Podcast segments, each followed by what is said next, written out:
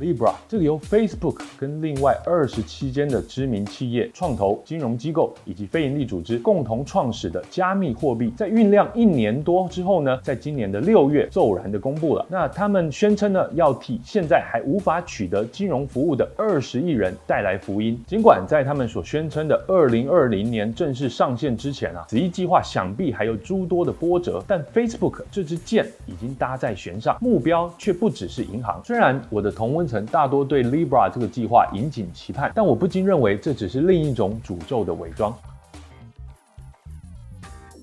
其实啊，单单 Facebook 自己的使用者数量就超过任何一个国家了，而联合起来的 Libra 协会啊，就更不用说了。这些企业对人民的生活以及政治影响之深、颠覆之快，前所未见。然而，在享受将近二十年的自由放任之后呢，如今各国政府开始警戒，就连比较民主自由、尊重市场体制的国家呢，也趋向再管制。不过，往往管制高一尺，科技就高一丈。着眼于欧盟 GDPR 等等类似的立法，可能接二连三。的成为拦路虎，Libra 币的任务就是替未来可能越来越难大规模收集资料以及投放追踪广告的这些企业呢，另辟一个掌握消费者行为的蹊径。在科技巨头已经将个人的经验数据化以及数值化之后呢，Libra 或是其他科技公司可能接二连三推出的类似货币，将大大的降低设定的价格以及交易个人经验的成本。这听起来很正向哈，毕竟成本降低啊总是好的嘛。但这样一个由监控资本主宰的世界可能不是你我所期待的。这边啊，我们要来讲讲什么叫做监控资本主义 （Surveillance Capitalism）。这是一个由知名的科技批判作家 Joshana Zuboff 提出的一个名词。这个意思是说啊，在资本主义于西元两千年之后全面升级的一个新版本。而他的新书《监控资本主义时代》也已经在欧美掀起热烈的讨论。我个人呢，也很同意“监控资本主义”这样一个新的名词。它比我之前所使用的“资料资本主义”或是“数位资本主义”来的更好用，更能捕捉它的本质，也因此啊，我之后也会继续使用。话说回来啊，我们现在还不能买卖某些东西的原因，其实就卡在三不一没有。哪三不一没有呢？第一个是不认为该被定价，第二个是不知道该怎么建价，第三个是不能掌握交易的成本，以及最后一个没有市集或是类似的平台存在。因为这三不一没有啊，所以有些东西我们还没办法买卖。反过来说，只要突破这三不一没有，交易就可以成立。举例来说好了，如果这世世界上有一件艺术品，但是它的创作者或是拥有者没有替它定价，也没有可信度高的专家呢，能够替它来鉴价，连买家都不知道这样的艺品存在，更没有业者从中穿针引线，那么当然就没有办法达成交易。自古以来啊，成功的商人就是能够消灭这三不一没有的痛点，或是大幅降低任何一项的门槛。而当今许多成功的网络企业呢，也是这样。例如有了 eBay 跟 PayPal 之后呢，线上拍卖就带动了第一波的电子商商务浪潮。有了阿里巴巴之后呢，外国与中国做贸易呢就变得简单而且有保障。而 Uber、Airbnb、Fiverr 等等共享经济以及零工经济的平台出现之后呢，就让原本呃难以交易的破碎时间、破碎化的产品以及服务的价值呢，得以被定价跟贩售。Google 跟 Facebook 也是一样，这两家监控资本主义的代表性企业呢，他们替所有的个人经验建了价，并且说服数十亿人将他们的经验数据化、无偿的赠与这两家企业。接着呢，他们再透过啊演算法啊、机器学习等等新时代的组装或萃取法，将这些零碎的个人经验变成可购买的预测产品，将人的注意力跟使用行为施以动态的定价，再卖给广告主。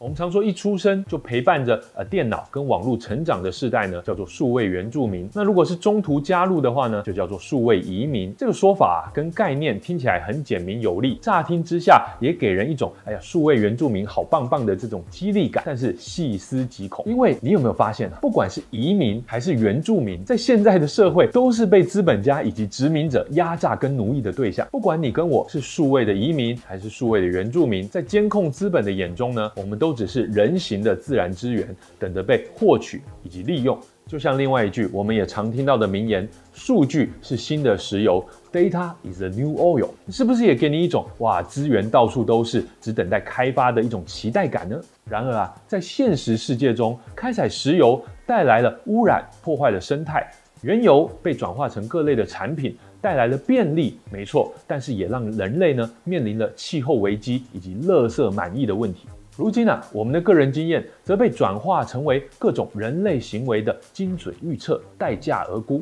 这让人类的社会以及民主政治都危如累卵。而这些乱象啊，都是这些企业还没有掌握金流之前所发生的事哦。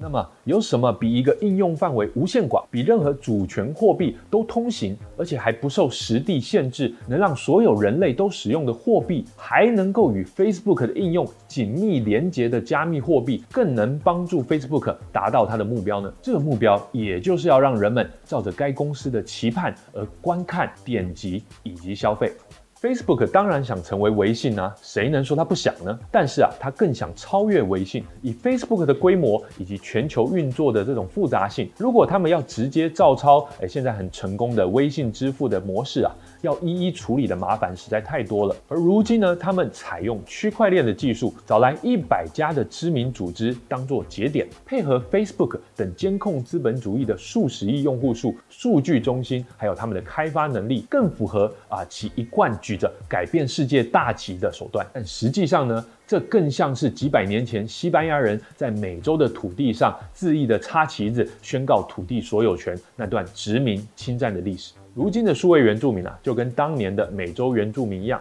在还搞不清楚状况的时候呢，就在 Facebook 的 Move Fast and Break Things 这个戏骨哲学之下，哎，给剥夺了原先拥有的。Facebook 当然也想超越 Google。你或许还不知道，如果你使用 Gmail，那么 Google 呢就能自动分析购物之后电商平台寄到你信箱的那封确认信，并且截取出你的消费资讯。这样子他就知道你买了哪些东西。就算啊你不是跟 Google 买的也一样。你不相信吗？你只要打开我留在资讯栏的哎那个连接，就能一清二楚喽。此外啊，Google 垄断了搜寻市场，加上它在 Android 手机上的这个 Google Pay 呢，他们在掌握金流的布局上啊，其实远胜过此刻的 Facebook。也因此逼得 Facebook 必须要透过 Libra 来弯道超车。想象一下，在未来，如果一个广告主他想要在 Facebook 上投放广告、办线上的活动来收名单，Facebook 呢就可能会强力推荐你一个结合 Libra 币的玩法。例如，哎，你可以跟品牌的 Chatbot 对话，并且邀请朋友来加入，这样呢就可以获得啊、大概三十元 Libra 币之类的啊、等等玩法。其实啊，各种微信上品牌撒红包的玩法呢，都可以在上头实现。所以呢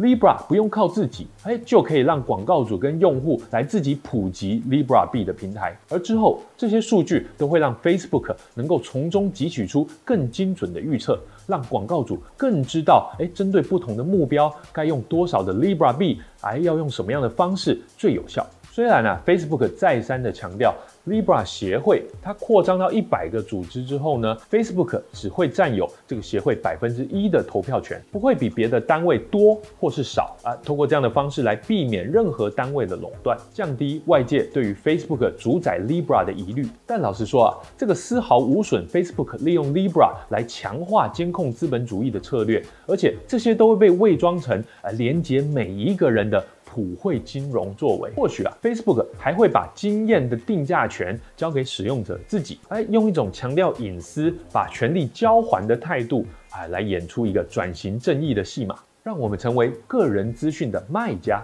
例如最近啊，在 Facebook 的 FA 大会上，就特别强调了 “The future is private” 这样的一个讯息。但 Facebook 提供的预测呢，必然成为经验资料卖家最重要的参考，甚至依循 Facebook 的建议。举个例子来说吧，诶之后啊，可能在这个 Facebook 网站上，哎就会出现一行小字，比如说“叉叉叉”，有一家公司想要购买你过去一年的使用者资料。那么根据计算啊，你的最有利交易金额是三百 Libra 币，同意请点赞。这样子一个情况啊，老实说也是可以期待的。当 Libra 币正式上线的时候呢，或许的确能够带来更快速、更便捷的金融服务。但是啊，这个也会对中南美洲、东南亚、非洲等地原本已经很蓬勃的数位金融创新生态啊，产生严重的打击。例如，从非洲起家，现在已经进入了印度、中亚以及东欧的 M-Pesa 这个行动支付服务。竞争或许是好事，但是挟着大资本进入开发中国家，以一个天龙上国的姿态，想要改变落后的世界角落，这个不禁让我想起 Facebook 另外一个哎堪称失败，而且同样与 Libra 采取打 .org 方式推广的计划，叫做 Internet.org。资讯科技的能耐就是他们能够不断地把这个世界转换成资讯，而监控资本主义企业的能耐呢，则是他们能够不断地将这些资讯予以定价，甚至啊是用自己创造出来的货币，就像是数百年前台湾原住民，他们没有替他们的土地以及山林来定价，也不认为自己是这片自然的拥有者，直到汉人、清国、欧洲人、日本人等等殖民者接连袭来。把土地、木材、梅花鹿、蝴蝶啊等等无数的自然资源一一的调查、定价、任意的掠夺，或是以自己的货币来交易。在世界各地啊，都不乏原住民的领域以及他们的身份被帝国主义的殖民者剥削。如今，数位原住民的隐私与经验呢，也同样被监控资本主义的殖民者掠夺了。当全球的民主政治持续受到重大的冲击，到处都是假新闻掀起的认知战火，大量的资本快速数的累积在声称正当拥有数十亿人资料的极少数企业身上，并带动了无数冠上智慧啊、数据科技啊以及个人化等等形容词的监控资本主义创业潮。如果我们还以为这些之间都无关，并不加以警惕，继续放任监控资本主义遂行其志，那么 Libra 币正式将人类拉进黑镜的反乌托邦世界也是无可奈何。谢谢大家收看这集正规煮碗面，请记得订阅并按下通知小铃铛，也欢迎大家在影片下方留言与我交流。